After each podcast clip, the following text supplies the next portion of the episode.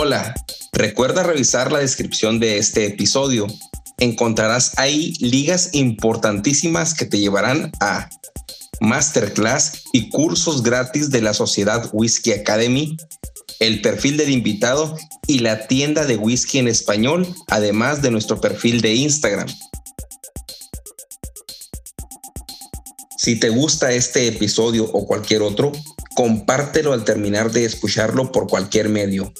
Envíalo por WhatsApp a un amigo, Facebook, por donde quieras. Si nos escuchas en Apple Podcast o tu plataforma te permite calificar este podcast o episodio, te pedimos nos des cinco estrellas y nos dejes algún comentario. Recuerda que si compartes, comentas y calificas, nos ayudas a que este podcast sea descubierto por más personas apasionadas al whisky como tú y yo. ¿Y qué tal? ¿Cómo le fue de camino a su casa? Un desmadre de tráfico acá.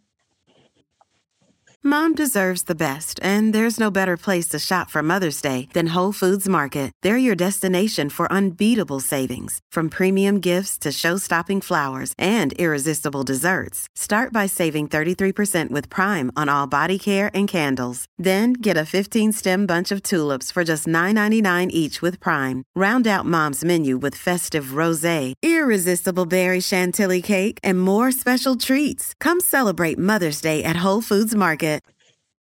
Right. Órale, qué buena plática. No, en serio. No, es, es, muy bueno. Es mucho el tráfico que hay a esta hora del día. Oye, pero ¿cómo te fue con tus regalos de, del 14 de septiembre? Del 14 de septiembre. Eh, no, pues deja que llegue el 14 de, de septiembre. Y... Uy, ¿Cómo estamos? No, aquí es mi Todavía compadre está- quiere que y el estamos empezando. Y estamos empezando y, y ni una copa me toma, ni una, ni una toma me, me he copado todavía. Me, me acaba de llegar mi paquete este, de, directo de, de Reino Unido para variar. Cinco botellas. Ahí las voy a dejar de sorpresa. No les voy a decir que, que me llegaron para luego que lo vean en Cuando, el sal- reel. cuando, sal- cuando salga este episodio ya vas a haber subido el reel, compadre. Puedes decirnos a nosotros. Por eso, por- ¿sabe, yo ya- ¿sabe por qué le cobran lo que le cobran de internet? Porque saben lo que gastan whisky. Ese tipo tiene guita, flaco. Entonces le cobramos cualquier cosa que lo va a pagar, no importa. No, Claro. el, el- el problema acá, los servicios son muy caros, Tito. Parece que no, pensaría uno lo contrario, pero verdad, compadre, que los servicios son muy caros en Estados Unidos. Sí, la verdad que sí. Ponele que sean caros, pero den un buen servicio entonces, flaco. ¿Qué te diga? Eso sí. Sí, ahorita estábamos discutiendo por el problema del internet que, que pues tengo muy poca eh, datos o megabytes de subida, bajada, a comparación de lo que tiene Tito en Argentina y el precio de pago el doble que lo que, lo que él paga. Pero así es, estamos hablando de los servicios que estamos en Estados, estamos en Estados Unidos y así las, así las cosas, ¿no? Porque no. Igual aquí lo pagas y lo tienes, pero el precio siempre se dispara, ¿no? A- a la- a la- al cambio de moneda, básicamente. Qué va. No, y sobre todo, sobre todo, por ejemplo, hay un ejemplo muy, muy claro con los servicios. Un dentista aquí en Estados Unidos, carísimo. Ah, si no tienes seguro de gastos médicos, no, es imposible ir a un dentista porque te cobran carísimo. Mucha gente va y se hace, se hace todo lo que es cuestiones dentales en México. Prefiere Ujú. pagar en México. Porque le sale más a barato ir y a los hacerlo. allá. bar- También ir a los bares y todo, también le sale más barato allá. Sí, claro. Ella Bueno, es oye, cara. Bueno, ya, ya para darle introducción al, al- al tema un poco, porque ahorita empezamos a hablar de, de otras cosas. Y traemos un tema bien interesante que Tito propuso para el episodio. Me dijo, ¿sabes qué? Invita a Dani porque se va a poner bueno el cotorreo y esperemos que les guste. Este tema ya ustedes lo vieron en el, en el título del episodio, pero Tito nos va a decir de qué se trata. Y quiero dar primero pues la bienvenida a Crónicas. ¿Qué onda, George? ¿Arrancas? ¿Arranco? Pues Échale, mi querido. ah, somos, somos bourboneros, un par de idiotas con mucha sed de tomar bourbon. Para las personas que no me conocen, me llamo Daniel Navarro, me pueden decir Dani. estábamos en nuestros primeros pasos, cuando empezábamos a comprar nuestras primeras botellas, que no conocíamos mucho incluso las diferencias. Soy Roberto Ledesma de Argentina, soy parte de Crónicas y tengo para ustedes la pregunta a los invitados. ¿Qué personaje andaba siempre encerrado con dos pistolas? Mi nombre es Álvaro Pino, eh, yo vivo acá en Santiago de Chile. Cuando el whisky escocés el próximo año, eh, digamos, destilerías con licencia, el próximo año cumple 200 años, en 1823. Mi nombre es Manuel Otero, soy de Puerto Rico, la isla del encanto, y por aquí... Eh, José Otero, de aquí de Puerto Rico también. Pues entonces se llevaba su, su botellita y ahí entonces se lo brindaba a la gente y ellos ahí les gustó tanto y tanto que después lo comercializaron. Hola, soy Miguel Cobos de México, parte de Crónicas, y en cada episodio tengo un dato curioso para todos ustedes. ¿Sabías que la primera destilería en Ayla en usar barriles ex bourbon fue? Un placer, Jorge. Gracias a ti, Naú, por, por invitarme. ¿Cómo de algo que se produce básicamente de tres componentes, que es cebada, agua y levadura, surja una gama tan amplia eh, mi nombre es Ariel, yo soy eh, acá de, Argentina, provincia de Buenos Aires. El líquido en el barril para alterar su sabor. Esa práctica solo se hizo masiva en la elaboración de whisky a principios del siglo XIX.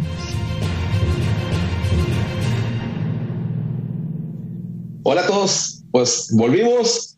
Tito, Daniel, mi compadre, estamos aquí para platicar de algo bien interesante que cuando iniciamos y muchas veces ahora que estamos en este mundo, escuchamos o vemos preguntas y preguntas y la misma familia te hace preguntas. Me imagino que Tito en sus catas recibe muchas de estas preguntas que vamos a discutir aquí.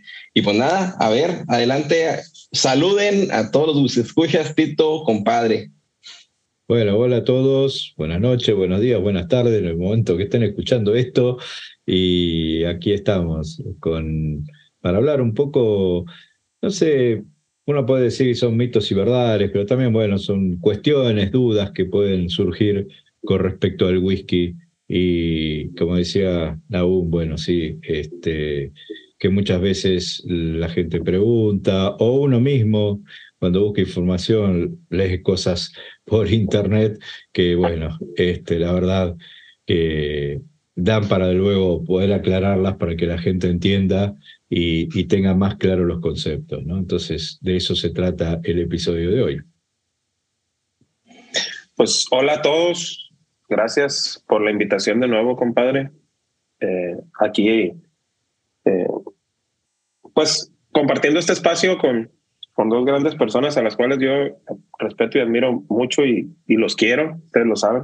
Los quiero mucho. hasta los dedicados son unos corazoncitos de escenario, se, puede ver, claro. Los que no, los que están escuchando ahorita tiene corazones en todo el bar. Globos. A ver, platícanos un poco por qué nos dedicaste a esos globitos. Es que es el día de fue el día del amor y la amistad y, y qué mejor manera de, de hacerle sentir que el, mi cariño a la distancia que que con globitos de corazones rojos y rosos, friendly, mis amiguis. Oye, ahorita que pues mencionabas algo, perdón, compadre, este, que dijiste que nos aprecias a los tres y los tres nos juntamos porque creo que hemos hecho pues un buen equipo en el transcurso de, que nos conocemos. Eh, igualmente está el sentimiento ahorita que estamos a flor de piel por estos días del 14 de febrero, le dije a Tito, ¿sabes qué? Voy a poner el episodio, eh, como somos tres, la Santísima Trinidad. sí, pues, Aprovechándome ahí de lo, de lo tuyo, compadre. No, no, no, pues digo, al contrario, honrado de, de, que los términos que uno utiliza a veces en, en el mundo de, del whisky y en las redes, este, los adopten más personas y eso, pues me llena de, gusto. A final de cuentas, para eso estamos en este, en este mundillo de, del whisky y sobre todo, creo que el tema, a mí, a mí me, entusiasma bastante porque esas leyendas urbanas del whisky, muchas personas no las creemos y no las creemos a profundidad, así es que es, es, muy, buen, muy buen tema para, para ahorita sacar esas dudas y que la gente a veces le caiga un balde de agua helada y cambiarle todo el concepto que tenían acerca de, de, algo relacionado con el whisky. Y si no, si no le resolvemos, pues los vamos a confundir un poco más. si no que vayan, después vengan al vivo o al blog y ahí van a entender más, y si no, que pregunten. Vayan y pregunten a la inteligencia artificial que los va a confundir mucho más todavía. Ahora que está de moda. Bueno, Tito, yo quiero iniciar, yo quiero iniciar con la, con la, una de las preguntas más grandes eh, que, que, que tenemos y ah, bueno, ahorita preguntando, dando a pie a lo que dijiste, también quiero que sepan cuando quieran información o qué es lo que dijeron y me, no me entiendo esa pregunta, esta información está en el blog de Tito. Eh, vamos a dejar en la, en la, descripción del episodio el link para que lo lleve la información. Básicamente es el guion de este episodio. Mm, bueno, más o menos porque ahí está literal y aquí vamos a, parafrasear un poco, pero de ahí nos, de ahí nos basamos y Tito se basó en fuentes confiables a la vez para, para poder explicar un poco de estas preguntas. Pero la primera pregunta que tengo para ti, Tito, y a ustedes dos, básicamente es, ¿el whisky lo inventaron los irlandeses o los escoceses? Esa famosa pregunta de dónde viene el whisky. Bien. Bueno, no sé qué sé yo qué decirte. En realidad, digamos, hay que hablar, remontarse un poco hablar de los orígenes del whisky allá a la época de los persas y, y de Babilonia, y los babilonios, que ellos ya habían comenzado a elaborar una cerveza, o sea, que ya tenían una bebida alcohólica que era una cerveza, tipo una cerveza que era justamente cebada, este, fermentada, y bueno, eso era una bebida alcohólica, muy baja grasa alcohólica, pero tomaban, ¿no? Como todos sabemos, en general, lo que se termina destilando para hacer un whisky es casi una cerveza. Es una cerveza claro. tiene lúpulo, por ejemplo, ¿no? no se le agrega lúpulo ni nada, pero es la base de una cerveza. Y ya tenían alambiques eh, pequeños alambiques, ¿no? Lo que uno imagina, muchas veces la gente se imagina alambiques y se imagina esas cosas gigantes que ve de la foto de la destilería de Escocia o de Estados Unidos, de Irlanda, donde sea. No, no, tenían pequeños alambiques que aparte eran de barro, de cerámica, ¿sí? Este, y, y obviamente, bueno, destilaban, hacían algunas cosas, experimentos, por perfumes, para este, algunas cositas, y seguramente, ¿por qué no? Exacto. No hay ningún tipo de registro, pueden haber destilado esa cerveza, ¿no? También. Algún alquimista, los brujos, que eran más lo que hacían todas esas cosas, este, los sacerdotes por ahí, los que más conocían, este, seguramente habrán destilado. Ahora, obviamente no podemos decir que es un whisky ni nada y no hay registros para nada, pero podríamos suponer que sí. es, como, es, como si, si, si, encontraras un vestigio de, de, un pequeño martillo en la antigüedad, pues supones que lo hacían para martillar o para golpear algo, ¿no? No tienes que tener el registro que estaban golpeando. Y al tener una alambique de barro ahí, pues supones que de, destilaban. destilaban. Exacto. algo destilaban. Este, no hay una patente, pues. No sabemos qué, digamos, pero algo destilaban. Posiblemente por ahí eh, algún tipo de brujo, licores, viste alguna cosa, pero algo se destilaba. En Egipto justamente, ¿no? Que nace mucho el tema de la perfumería, este, eh, eso se hace por destilación. Este, separar las fragancias aromáticas de las cosas se hacía por destilación, o ya lo tenían. Y después en Alejandría este, inventan el, el alambique de cobre, entonces se deja de usar ese alambique de cerámica y se utiliza, empieza un alambique de cobre. Obviamente siempre estamos hablando de cosas pequeñas, ¿eh? no, no a gran escala, para este, estudiar justamente, ¿no? Esto que era mucho de los alquimistas, empezar a ver, bueno, que se dieron cuenta que eso ayudaba a separar elementos, entonces eh, todo lo que era el nace empieza, en nace la química, ¿sí? lo que hoy en día conocemos como química, nace a partir de los alquimistas de esto, ¿no? de interesarse en ver la composición de la materia, ¿no? que eso es en definitiva la química. Y tenemos, sí, ya después los árabes en el siglo VIII, es eh, los que, digamos, denominan a un destilado que obtienen como alcohol, ¿sí? Pero no es que no se producía alcohol, no existía, digamos, no, la palabra alcohol, pero ya em, había bebidas, algunos tipos de bebidas alcohólicas de destilación, ¿sí? Y también puede ser que de algún tipo de cereal, alguna cosa, o mezcla de cosas, ¿sí? Por ejemplo, en Pakistán, en la India, eh, en China, ya hay vestigios, ¿sí? hay registros que en el siglo XI eh, destilaban alcohol de cereales este, para hacer una, mm, una bebida alcohólica, pero de muy baja grabación.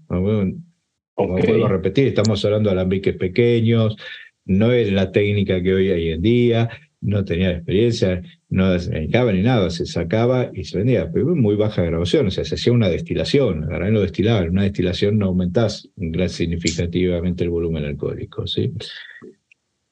Luego en Italia, también más o menos para esa época, para el siglo XI, sí, ahí ya está documentado, hay un registro de un médico, ¿sí? Este, de un destilador, eh, está en un libro, eso escrito todo, de, eh, de algo que se llamaba aquavitae, ¿sí?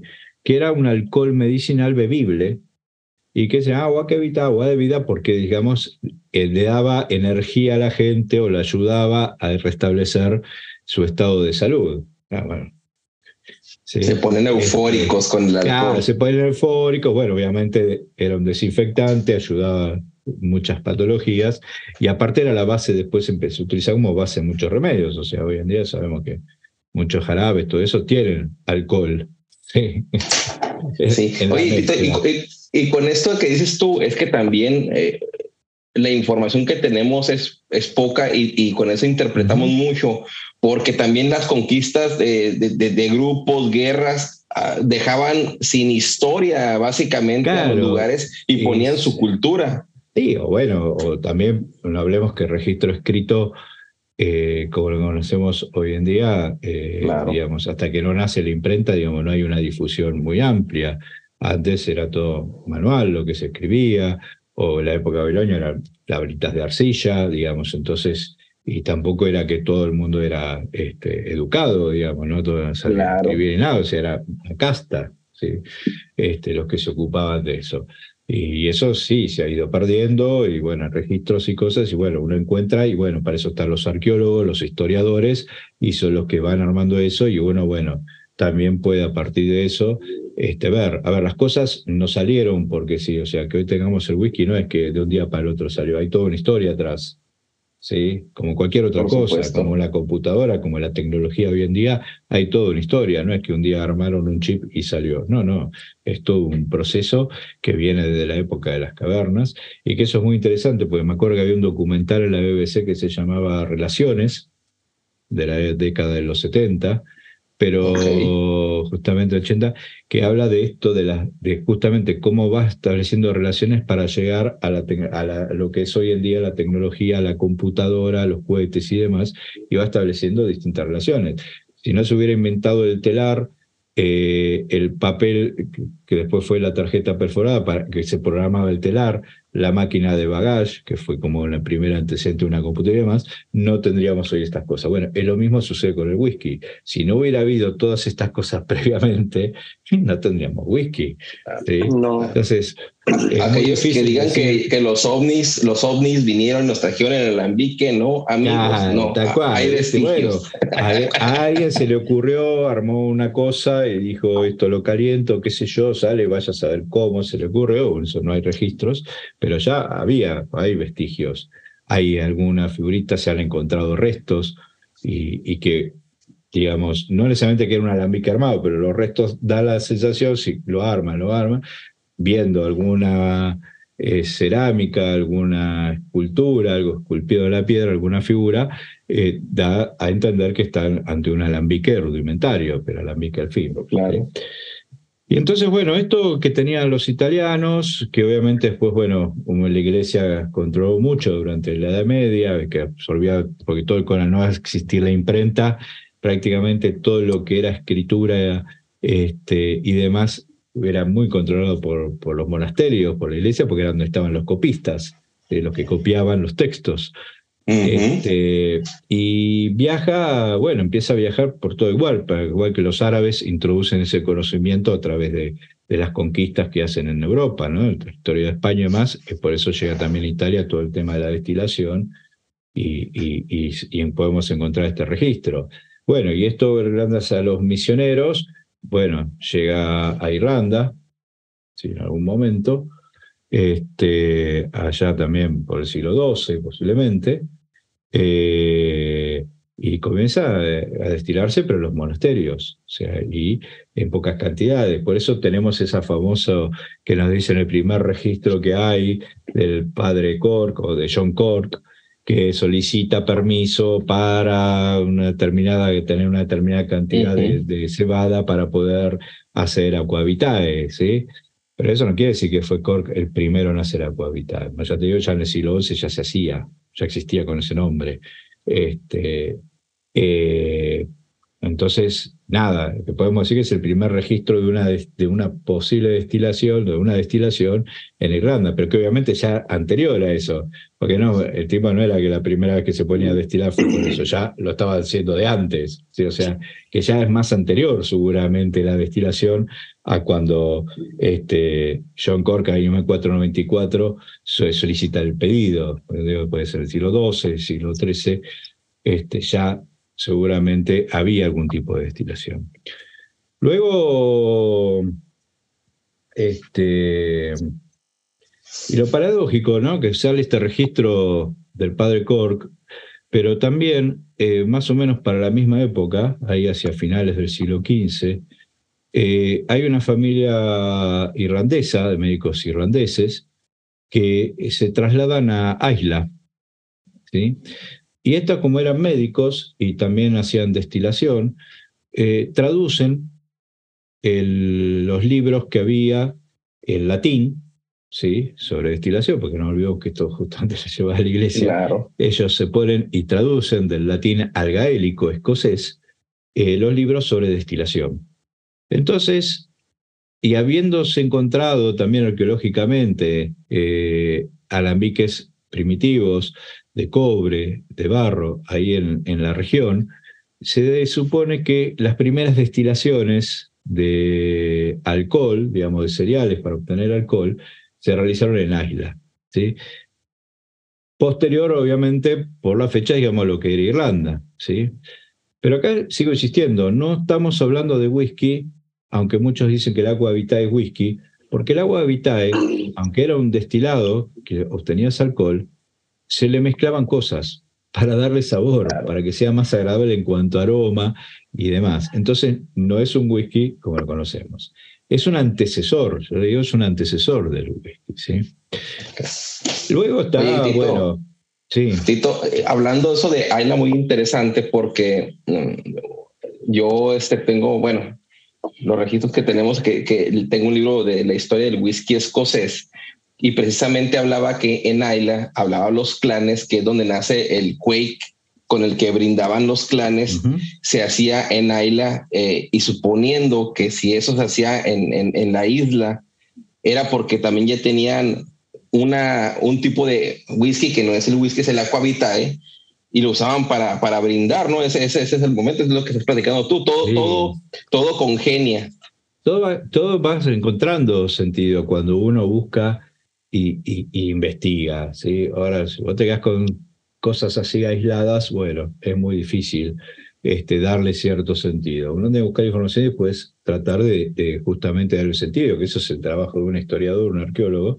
Yo no me considero para nada un historiador ni nada, sino bueno, alguien que busca y trata de, de armar algo. ¿sí? Claro. Este... Aunque la personalidad y el aspecto lo tienes, ¿no? De historiador, definitivamente. puede ser, a esta altura de mi vida. no, yo, te veo, yo, te, yo, no te conozco y yo no te conozco y te veo en la calle y digo, no, este amigo, o sea, debe tener papiros guardados en su casa algo así, no sé. Eh, yo qué Bueno, pero mira, yo, libros viejos tengo, así. más viejos que yo tengo más allá también, y hablando un poquito de, del, poniéndome yo del lado de, de quienes cuando iniciamos en algo y por ignorancia del tema o desconocimiento, asumimos las cosas como un hecho precisamente por, los, por, lo, por la información con la que contamos en el momento es, la gente pensaba que el whisky o el, o el mito era de que el whisky eh, había nacido en Escocia, porque es el producto, el, escocés es el producto más reconocido a nivel mundial, el whisky escocés. Entonces, eso nos da a las personas con la poca información que tenemos o nada de información a establecer o dar por sentado que el whisky nació en Escocia, porque es el producto por excelencia que vemos en los anaqueles de cualquiera de, los supermercados que tenemos a la mano. Pero ya si nos ponemos a, a escarbar un poquito o a encontrar información precisa, clara y concisa, como la que está ofreciendo Tito en, en este momento, nos damos cuenta de que el mito, pues es eso, un mito, ¿no? A final de cuentas. Claro. Es como, es como cuando, cuando escuchas una canción y, oh, qué buena canción hizo este artista y te dice tu papá u otra persona, si esa canción es viejísima, la escuchaba yo antes o lo que este es el nuevo, está Lo que sucede con esto es que lo que sucede mucho hoy en día, ¿no? De pronto la gente por ahí ve, no ha estudiado, no conoce, entonces ve una película y se cree que lo que cuenta la película es, es la historia verdadera, ¿no? Y sabemos que da por sentado que esa es, el, esa es la verdad. que es así, para mí no tiene nada que ver, los hechos son totalmente ficticios, puede ser que tenga algo de verdad, pero no deja de ser una reconstrucción de fantasía de pronto, ¿no? Y con esto sucede lo mismo, o sea, si uno no busca y demás, o selecciona determinado punto de información, bueno, le va a dar el sentido que quiere, ¿no? Ese es eh, eh, el tema con esto. Y, sí.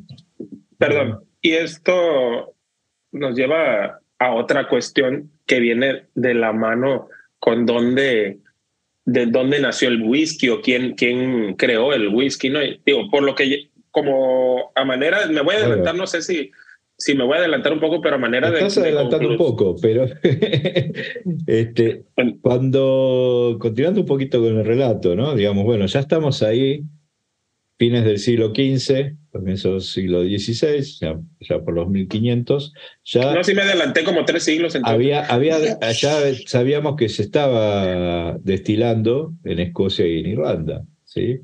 Este, que sea el agua vitae, que después se va transformando, bueno, esa palabra latín se va transformando en gaélico, bueno, está toda esa, eh, lo pueden ver en el blog, no voy a entrar a nombrar todos los términos, pero siempre, por lo que yo he logrado encontrar en la bibliografía de la época, ¿sí? porque hay bibliografía de la época, de manuales de destilación, de receta de destilación, siempre estamos hablando de esto, ¿no? De una mezcla de cereales con cosas. No es un destilado 100% de cereal. No quiere decir que no, por ahí alguien no lo hiciera.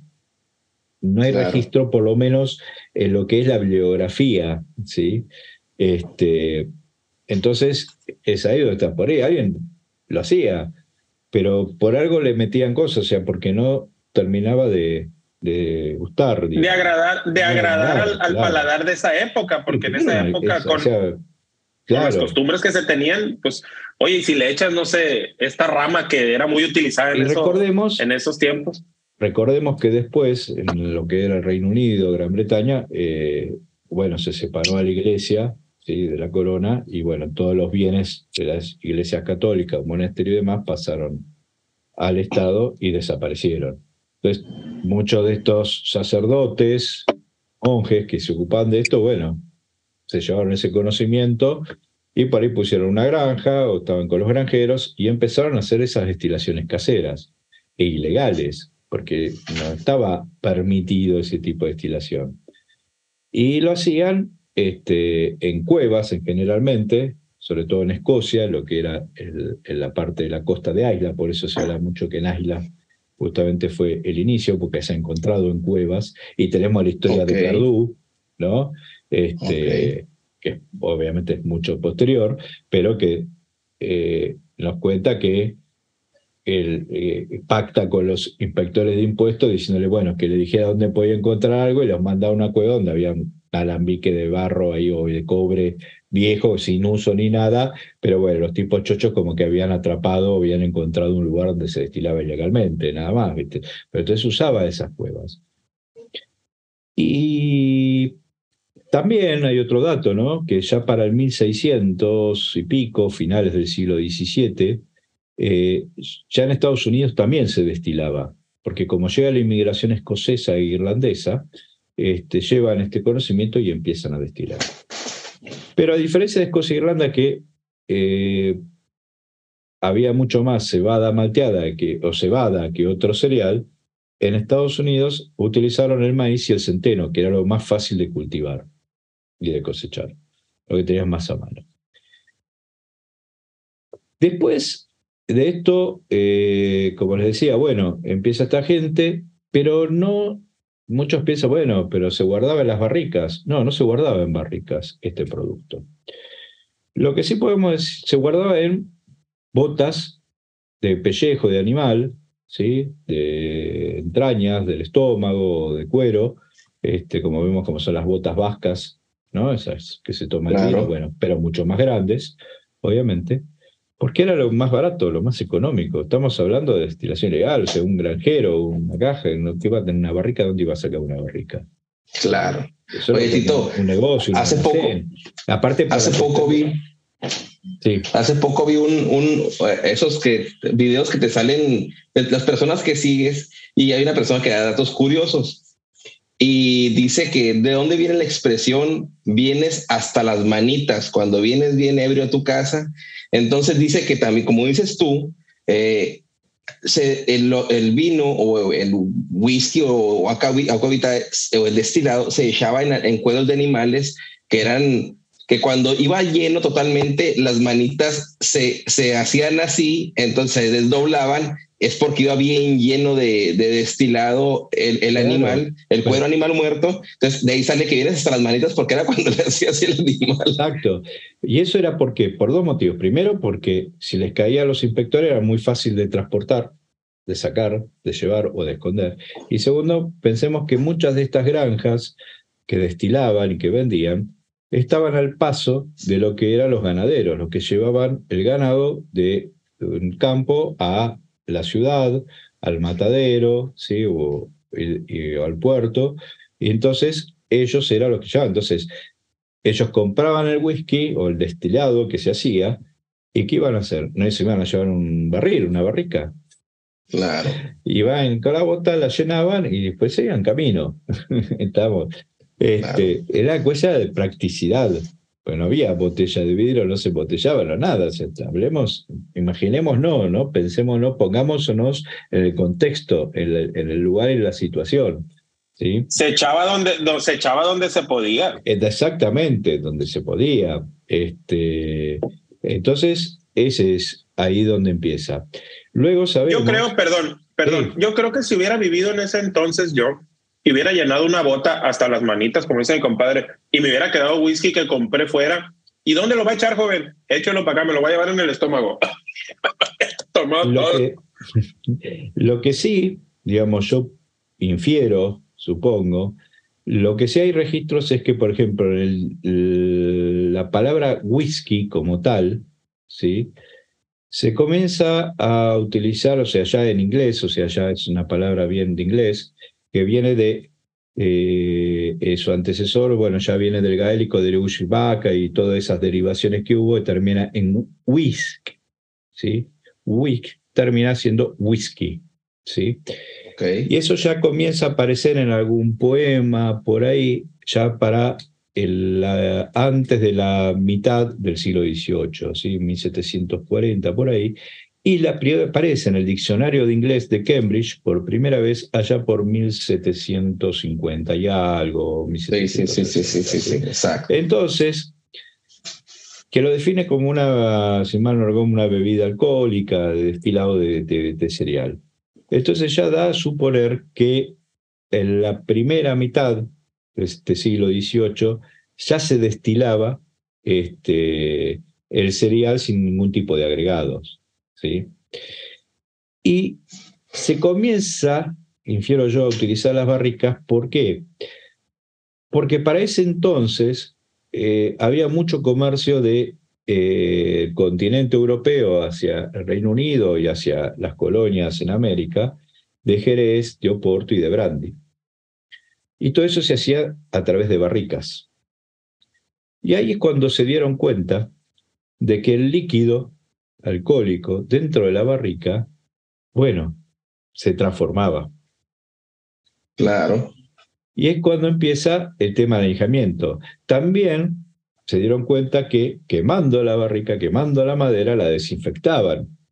Entonces ahí también es donde nace el tema del carbonizado, por ejemplo, o el tostado. ¿sí? ¿Por qué se quema la barrica? La barrica se quemaba para desinfectarla, porque eran barricas que se utilizaban para distintas cosas. Había que matar cualquier bicho que tuviera dentro. Claro. Este, y entonces ahí es cuando empieza a utilizarse un poco eh, la barrica para almacenar el whisky. Aparte porque empieza a haber disponibilidad en el Reino Unido de barricas, porque cuando llegaba el Jerez, el Brandy y el Oporto se vaciaban, entonces quedaban esas barricas vacías y se empieza a utilizar.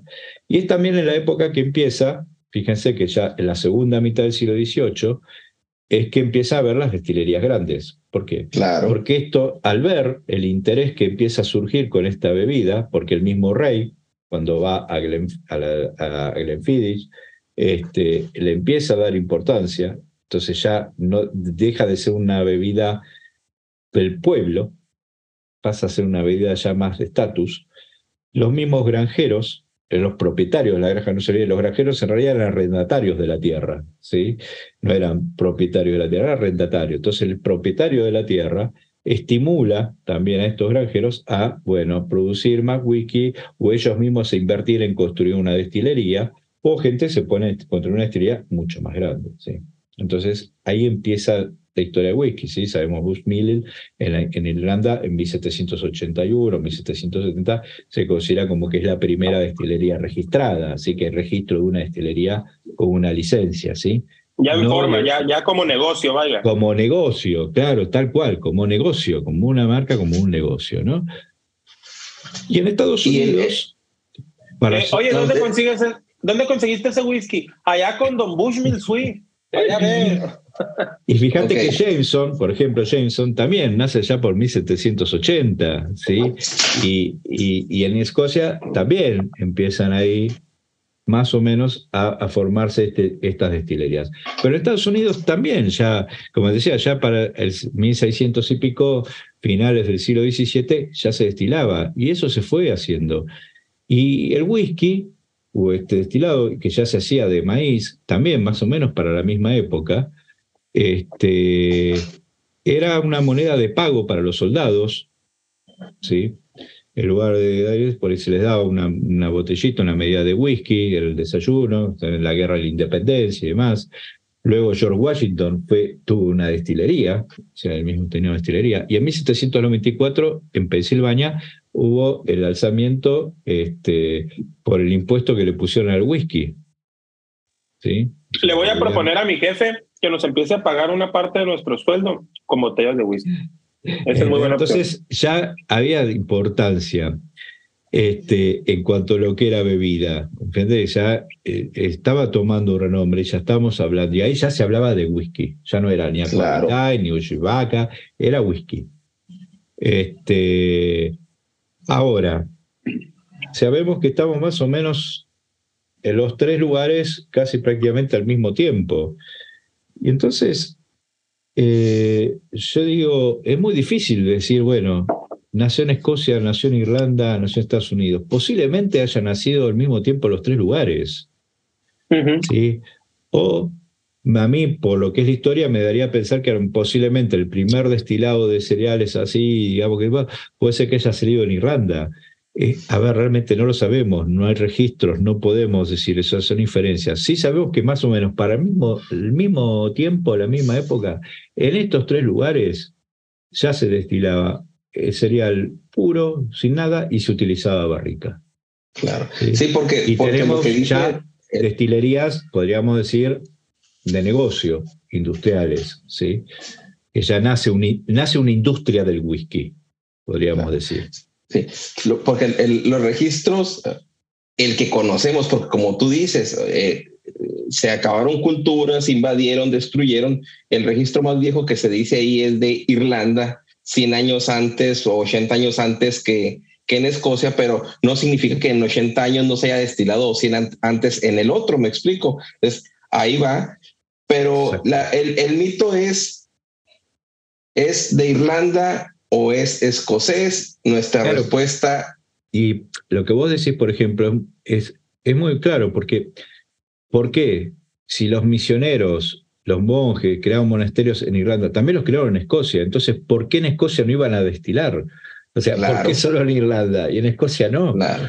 Eh, entonces, o sea, eh, esa cosa, que no haya quedado registro, porque no sé, o sea, lo hacían ilegal, no les importaba, no sé lo que sea, bueno, no quiere decir que no lo hicieran, porque vienen desde el mismo lugar, o sea, vienen de lo- los monjes, de los sacerdotes, lo que fueron, que fueron con ese conocimiento, y fueron tanto a Irlanda como a Escocia. Es más, muchos que estuvieron en Escocia después fueron a Irlanda, o de Irlanda también estuvieron Claro. en Escocia, o sea, A ¿no? Porque, A lo o sea, mejor eran, eran más flojos los monjes escoceses y no documentaban O, tan a o lo detalle. que pasó, o lo que pasó, porque en Escocia eh, fue más terrible, digamos, la, persecución que hubo, hubo mucha más destrucción de todo lo que era los registros de iglesia y demás. Entonces, bueno, se, por ahí perdieron los registros. Entonces, lo que definitiva, ¿no? Lo que yo voy, digamos que, bueno, podemos decir que tal vez la industria del whisky, ¿sí? Porque entonces en todo caso hablemos de la industria del whisky, no del whisky en sí.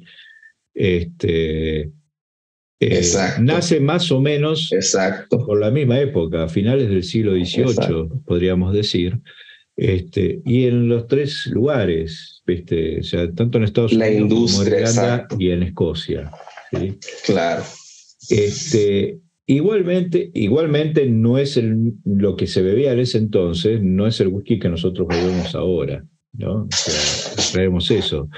Sí, o sea, si vamos a hablar de lo que es el, por lo menos el Scotch whisky actual, sí, el estadounidense ya se definió un poquito antes que el Scotch whisky, sí, ya es unos años antes ya estaba más establecido. Aunque en Escocia se empieza a hablar ya de, también, igual en Estados Unidos también, pero en Escocia ya hay impuestos en 1791, ¿viste? Por eso te digo, si le ponen impuestos, Claro. entonces porque ya hay algo, Claro. hay un negocio, si no, no le va a poner un impuesto. Ni le- ¿qué le vas a Sí, se, supone que, Entonces, que no hay registros porque entre más oculto tuvieran eso, mejor porque no se daban cuenta. O sea, era el, el objetivo era no dejar registros, no era Claro. registrar. Ahora el registro lo tienes, pues ya Pero lo bautizas como que en 1791 un impuesto bien claro, o como vemos en Estados Unidos, 1794, en Pensilvania, que hacen ese alzamiento por el impuesto que le ponen al whisky y demás, ya nos está hablando que en ese entonces, como te decía, hay una industria, ya no es Ujú. Un granjero que produce un poquito. No, porque si se decide eso es porque entonces ya hay algo, un interés más creado, hay algo un poco más importante. Y, y entonces ahí yo creo que es donde comienza realmente eh, lo que es la historia del whisky. De ahí, bueno, empieza a devenir un montón de cosas que va sufriendo transformaciones, sufriendo cambios, hasta que llegamos a Escocia en 1915, que deciden, bueno, qué es el whisky escocés, ahí se define lo que es el whisky escocés, hasta entonces no había una definición de whisky escocés, este, solo, digamos, de whisky, una bebida, ya se le da Oye, la- una esto me da pauta a la segunda pregunta, Tito. Sí, Porque, a ver, el whisky es lo mismo que el whisky. No. Eh, a ver, entonces, un poquito para ir a eso, también tiene que ver con cuestiones históricas, ¿sí? Este, la palabra whisky posiblemente, eh, y por lo que yo pude ver, en Estados Unidos ya se usaba, ¿sí? Y puede ser que en Irlanda a lo mejor también se usara, pero no como una bebida distinta al whisky, sino por una cuestión idiomática, ¿sí? Porque por lo que es de el gaélico escocés y el gaélico irlandés tienen ciertas diferencias, ¿sí? Pequeñas, mínimas, en cómo a veces se escriben determinadas palabras, ¿sí? En mi blog hay todo el análisis etimológico, ¿sí? de cómo se llega a la palabra whisky o whisky, este, buscando información en distintos sitios y también en un sitio muy importante que justamente te va mostrando cómo las palabras en el inglés llegan, de dónde vienen y demás. todo comienza obviamente con el aqua vitae, ¿sí? o sea, del latín, Claro, y después va derivando por el gaélico escocés y el irlandés. El problema es que en un determinado momento, entre el irlandés y el escocés, a una misma palabra, el mismo significado, en Irlanda hay una E. Se le agregó una E. Y después va cambiando, va cambiando, lo sigue manteniendo. Entonces, cuando surge la palabra whisky, es como que tal vez en el, eh, en el inglés de Irlanda, porque ya es una palabra anglosajona, whisky, ¿sí? Este, dicen whisky. Eh, pues es una cuestión de pronunciación, vaya a saber, digamos, o sea, fonéticamente, ¿viste? No, no lo sabemos. Claro. Y eso llega también a Estados Unidos por el tema de los irlandeses, ¿sí? Y tal vez, bueno, el tema de Estados Unidos con el tema de la independencia, también un poquito para diferenciarse utilizan whisky, pero era indistinto, siempre estábamos hablando de lo mismo, ¿sí? Whisky o whisky. Pero realmente, luego, allá por 1870, cuando ya el alambique eh, o el destilador continuo coffee logra mucho auge en Escocia, no así en Irlanda. Los irlandeses decían que lo que se producía con destilación continua no era whisky. Hubo, tuvo una polémica, escribieron un libro, hubo, fue, terminó en la corte eso, y la corte determinó que sí, que eso era whisky. ¿sí? Entonces, para diferenciarse, y aparte también decían que en Escocia estaban produciendo productos que, que, que no era whisky, digamos, como que había bastante adulteración, bastante cosas, como que había bajado la calidad de los productos, entonces para que no eh, quedar pegados, por decirlo de una manera, o no ensuciarse con Claro. la mala fama que estaba teniendo el whisky escocés, ellos deciden utilizar la palabra whisky en sus etiquetas. Pero realmente no tuvieron mucho éxito, ¿sí? A pesar que, bueno, la gente empieza a buscar. Porque recién en 1966, eh, la última marca que seguía poniendo, irlandesa seguía poniendo whisky en sus etiquetas, que era Paddy, recién ahí comienza y utiliza la palabra whisky. ¿sí? O sea, fíjate, tardaron casi 100 años en que en Irlanda todos los whiskies tuvieran la palabra whisky. Ahora bien, mirás, bueno, entonces estamos hablando de una vida distinta. No, porque la normativa eh, irlandesa, especificaciones técnicas, dice que es whisky, whisky o whisky back Irish, ¿sí? Este, le da lo mismo. Vos podés poner la etiqueta cualquiera de esos tres términos. Y estás hablando de lo mismo, ¿sí? En Escocia no, en Escocia es whisky.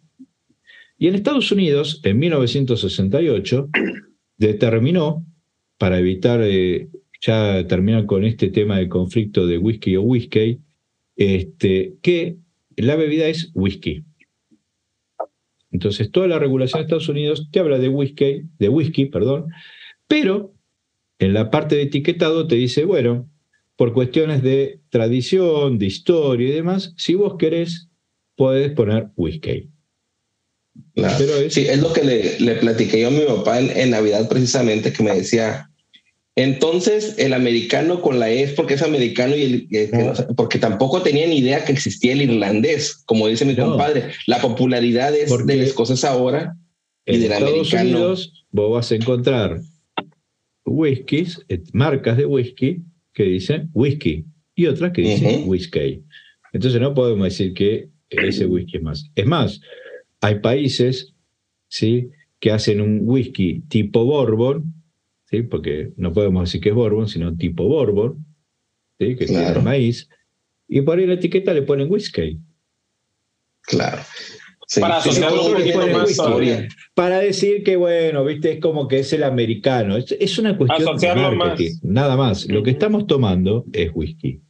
¿sí? O sea, la bebida es whisky. Tanto para Irlanda, tanto para Escocia, tanto para Estados Unidos, para la comunidad europea, para todos los países latinoamericanos, para África, para los países asiáticos, para todo, es whisky. El sinónimo lleva- de whisky es whisky. A mí Claro. me lleva a, ot- a otro dato que yo escuché, en verdad, que uf, me tiene todavía asombrado. Un sommelier, sommelier, sommelier, o sea, que estudió y ¿Qué es un sommelier. ¿En dónde? No, no, no sé, pues, pero él dice que es sommelier. y ahí salen en YouTube diciendo que el whisky tiene denominación de origen y es en Escocia, que solamente Escocia puede producir whisky y todo lo que se produzca fuera de Escocia, por eso se le agregó la E, porque no se podía llamar whisky. Eso lo dijo el sommelier y está grabado y está en YouTube. Ok. Bueno, perdón, perdón. O sea, estamos desmintiendo. Perdón la expresión, Estamos pero desmin- es un salame total. Eh, ignorante total de las cosas, nunca leyó una norma, nunca leyó nada, o sea, ni siquiera se tomó el trabajo de las normas. Es más, yo te puedo decir que una importante empresa, ya que si querés un poco hablar de esto, no voy a decir nombre, una multinacional muy grande, gente que trabaja, que también se la da de ambassador y demás, en un curso hablando de whisky americano, este, también dijeron, eh, el whisky americano tiene que añejarse, el bourbon tiene que añejarse dos años mínimo. Y yo le dije, no, andale la normativa. Que sea práctica usual es otra cosa. Claro. Claro. Entonces, Es aquí otra están cosa. varios mitos desmentidos. Lo de la palabra whisky o whisky, lo de la historia de dónde viene el whisky, si fue primero en Irlanda Claro, o en Escocia, pero y el final que acaba de decir Tito sobre para- el bourbon. para cerrar un poquito esta, pinza. esta- esta introducción, ¿no? Como una conclusión, yo siempre lo que digo, ¿qué más da ¿sí? si el whisky o whisky, como quieras llamarlo, se originó en Irlanda, en Estados Unidos, en Escocia o en el Congo belga? Lo que importa es lo que estamos tomando. ¿Nos gusta? Sí, entonces disfrutémoslo. Claro. Sí, Tito, pero tú sabes que en las, en las reuniones de familiares o de amigos, siempre uno quiere tener el, el- la verdad en su boca, ¿no? Cuando habla Es que de, nadie, de- de ¿sabes algún qué pasa? tema. Es que nadie puede tener la verdad. Ni yo la tengo la verdad. No, claro, pero te digo, Lo es que lo que yo pasa hago, y lo que yo hice fue que recolectar información, eh, analizarla, tratar de armar un rompecabezas y darle un poco un sentido más simple, porque yo creo que siempre es la explicación más sencilla, más coherente, la que puede parecer más lógica, más razonable, es, que es la que posiblemente se acerque más a la verdad. ¿Entendés? Entonces, eh, yo busco eso, es mi mente matemática, científica, de racionalización que tengo, que me permite de pronto, bueno, a veces lograr esto. O sea, fíjate que distintas cosas tú puedes relacionar y armar y dar un contexto. O sea, también tenés que situarte en contexto. Pero que mucha gente a veces habla y, la- y toma una mirada desde el hoy y no, y no se sitúa en contexto. El- O que, que las distancias que había, lo que lle- tiempo que llevaba, las cosas, ¿viste? No es como hoy. Entonces, eh, y todo eso también tiene su influencia eh, después en lo que uno puede inferir. Si vos te situás en el contexto, en la época, y pensás y analizás, vas a armar algo que puede ser más razonable todavía. ¿sí? Pero yo no estoy diciendo que esto es una verdad. A lo mejor viene alguien que me encuentra un libro y yo todavía esto por ahí es muy incompleto. Para mí, te digo, me gustaría poder tener tiempo a investigar y leer un montón de bibliografía que hay de la época pero que está todo en inglés y muchas veces es inglés antiguo, ¿entendés? O sea, que no es el inglés actual, donde, por ejemplo, una E es una F actual. ¿Entendés? O sea, eh, eh, está toda esa transformación, porque uh, el, el inglés no es como el latino, además que tiene miles de años, ¿no? Claro. Entonces, el inglés Claro. es una lengua que tiene, tendrá 400 años. sí. Claro, eh, fíjate que los primeros diccionarios de inglés son del siglo XVIII. Claro. Antes era una mezcla de gaélico, inglés, o sea, anglosajón de, de distintas lenguas hasta que se une, se junta justamente, se arma más o menos el Reino Unido y se empieza este, eh, a utilizar un idioma más común para todos. Sin embargo, más uniforme. eh, más uniforme. Sin embargo, posiblemente el, inglés- el escocés te habla un inglés que también es muy distinto, como el de Estados Unidos, que tiene su modismo, igual que el español. O sea, después cada Claro. lugar le va dando sus cosas, ¿no? Igual que el gaélico. El gaélico irlandés, aunque es muy similar al escocés, no es lo mismo. Mm. La raíz es la misma, es el mismo dialecto de pronto, o se generan dialectos distintos, por decir, digamos, pero la raíz idiomática es la misma, pero luego, por la distancia, por desaparecer cuestiones culturales, se generan diferencias, ¿sí? Y todo eso tiene su influencia después en el inglés. Entonces, leer esa bibliografía que es muy antigua, que está en inglés, digo, poner en un traductor es un dolor de, de traste, porque, claro, tiene una F y a veces, la verdad que el traductor lo interpreta bastante bien, te digo, la verdad que tengo que reconocer que se da cuenta este, de esas, sutilezas y traduce, pero a veces no, ¿viste? Entonces se hace muy denso. Pero, por ejemplo, la biblioteca de Google, este, si buscas, vas a encontrar, pones destilados, bebidas destiladas, te va a aparecer un montón de bibliografía del 1700 anterior y demás, que va a que no nombran la palabra whisky.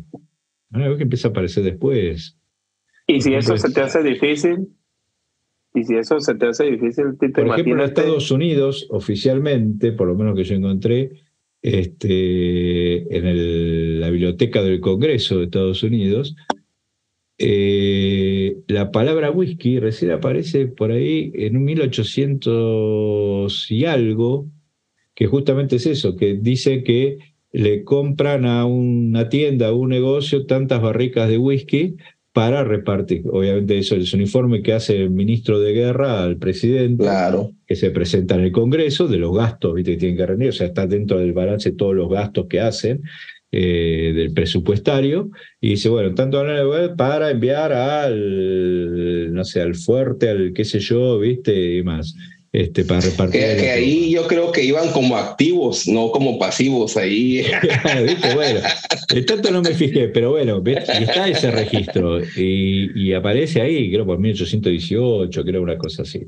Pero eso no quiere decir, pero obviamente si ya aparece ahí, quiere decir que ya antes ya estaba. Claro. ya había. Entonces ya estamos, como te decía antes, a fines 1700, o sea, a fines del siglo XVIII, ya podemos decir que nace la industria del whisky. Que creo que para mí ese es el, de última, el dato más trascendente, digamos, más allá de que si es Inglaterra, si es Escocia, o, Irlanda, o Estados Unidos, o el Congo belga, los que empezaron a, elaborar whisky. Creo que la industria del whisky nace ahí a fines del siglo XVIII, sí, 1780, entre 1780 y 1790 posiblemente, como tal, en estos tres países más, casi prácticamente simultáneo, podríamos decir, ¿no?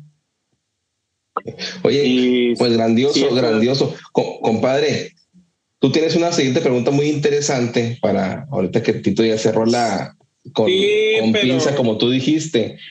Ahora me gustaría que, que porque es algo más, es, algo más actual.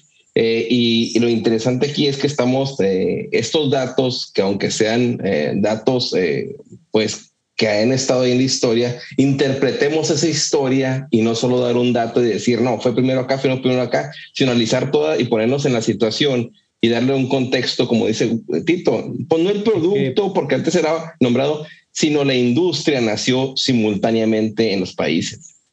Claro, sí, sí, perdón, pero para cerrar un poquito en cuanto a esto, es decir, a ver, es muy fácil repetir, lo dijiste muy claro ahí, repetir ese otro, y otra cosa es interpretar lo que estamos leyendo, entenderlo y darle un sentido a toda esa información. ¿sí? Y me decía, bueno, yo traté de hacer eso, si lo logré y le sirve y por lo menos o puede generar interés de buscar más información, porque ya como les digo, no digo que esto sea la verdad ni que sea cierto, es mi interpretación, esa creo que es la palabra exacta, es mi interpretación de lo que yo pude averiguar, de lo que yo sé de la historia y cómo yo la puedo entender.